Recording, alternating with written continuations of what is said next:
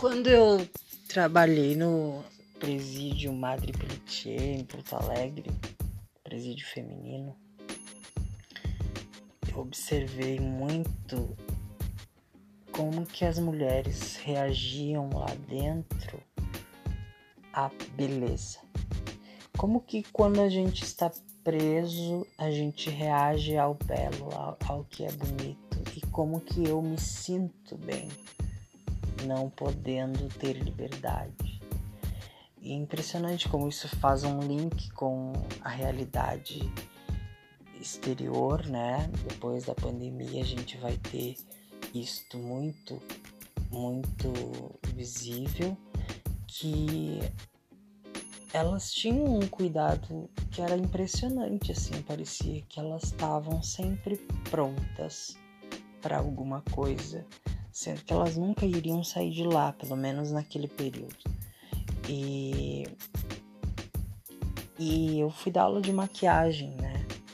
Então, poxa, se as presidiárias estão maquiadas para manter uma certa autoestima,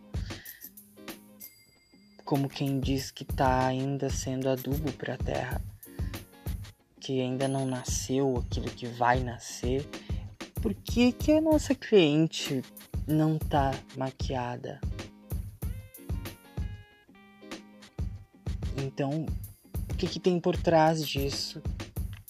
Que no visagismo a gente não, não, não fala na entrevista, a gente só pergunta, por exemplo, é o que as teorias, as outras teorias que eu digo que são teorias que foram criadas para o visagismo falam que a gente deve observar se ela se maquia ou não, se a gente vai fazer uh, uma transformação, a gente vai tirar uma foto com ela maquiada, mas aí quem ela é de verdade? Então, na verdade, não é não é de maquiagem que a gente vai falar. A gente vai ter que falar sobre por que, que ela não se maquia e o, o que, que acontece quando ela não se maquia?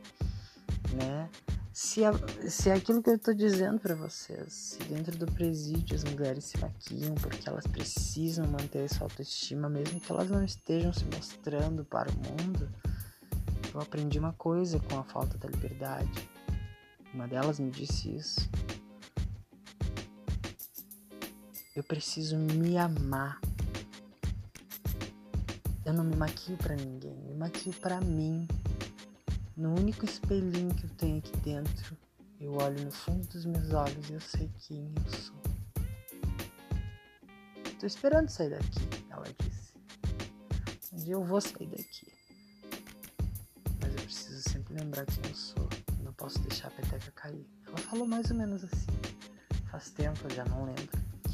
Mas aquilo me marcou muito e sempre fico pensando, poxa, quanto amor, né, manter-se para si mesma, porque ela não recebia nem visita dos filhos. Isso é uma lição para nós. É uma coisa que vai além do que a gente fala de visagismo. É o, o como está machucado o psicológico dessa pessoa que não consegue nem passar uma base no rosto. Por quê? O que, que aconteceu?